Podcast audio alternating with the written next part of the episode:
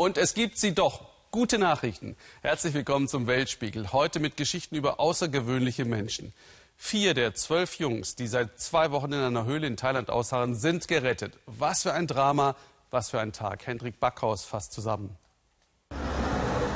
Schnell müssen die erschöpften Kinder ins Krankenhaus. Medizinische Versorgung ist jetzt am wichtigsten. Ein erstes Happy End.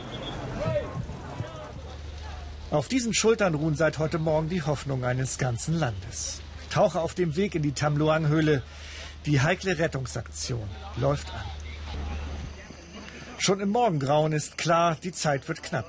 Starke Regenfälle kündigen sich an. Dann die Entscheidung des Gouverneurs. Jetzt oder nie. Jungs und Helfer seien bereit, geistig und körperlich fit. Pumpen rund um den Einsatzort laufen auf Hochtouren. Jeder Zentimeter weniger Wasser auf dem Weg aus der Höhle kann helfen, gerade jetzt, wo der Regen einsetzt. Die Mission selbst für Profis extrem schwer. Wie ist das erst für Kinder, die kaum schwimmen können? Auf dem Weg in die Freiheit müssen die Jungs und ihr Trainer rund vier Kilometer zurücklegen. Einen Engpass überwinden und mehrere Tauchgänge absolvieren. Wie? Das zeigt diese Grafik einer thailändischen Nachrichtenagentur. Jeder Junge wird von zwei Navy Seals Tauchern begleitet, angeseilt. Das Ganze nach mehr als zwei Wochen, in denen die Kinder mit ihrem Trainer festsitzen, 800 Meter unter der Erde, körperlich und mental extrem belastet. Draußen hat die Polizei mittlerweile das Gelände abgesperrt. Die Helfer sollen ungestört arbeiten können, Angehörige geschützt werden. Dann in der Abenddämmerung die ersten Erfolgsmeldungen. Jetzt hoffen alle auf ein zweites Happy End für die verbliebenen acht Kinder und ihren Trainer. Ja, Sandra Ratzo in Thailand. Wann und wie werden die restlichen Kinder und der Trainer gerettet?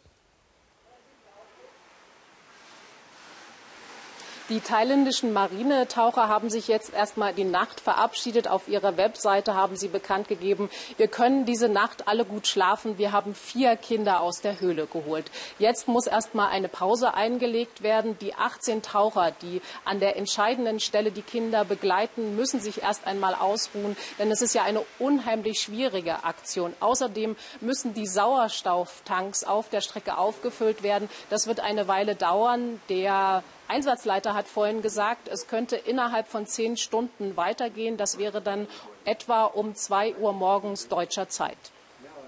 Welche Schwierigkeiten gibt es denn aus Ihrer Sicht und aus der des Einsatzleiters?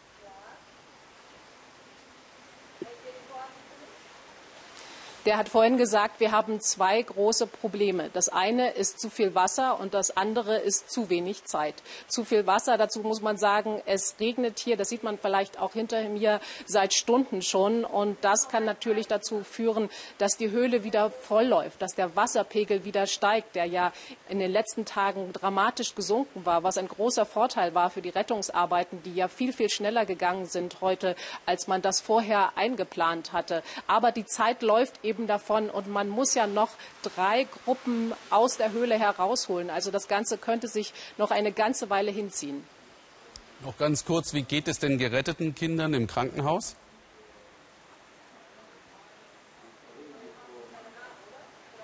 Dazu kann man bisher nicht viel sagen. Wir wissen nur, dass alle vier sicher im Krankenhaus angekommen sind. Es ist für sie ein ganzer Trakt reserviert worden und ein großes Team an Ärzten steht bereit. Es heißt, dass es einem Jungen nicht so gut gehen soll. Der wird ganz eng beobachtet.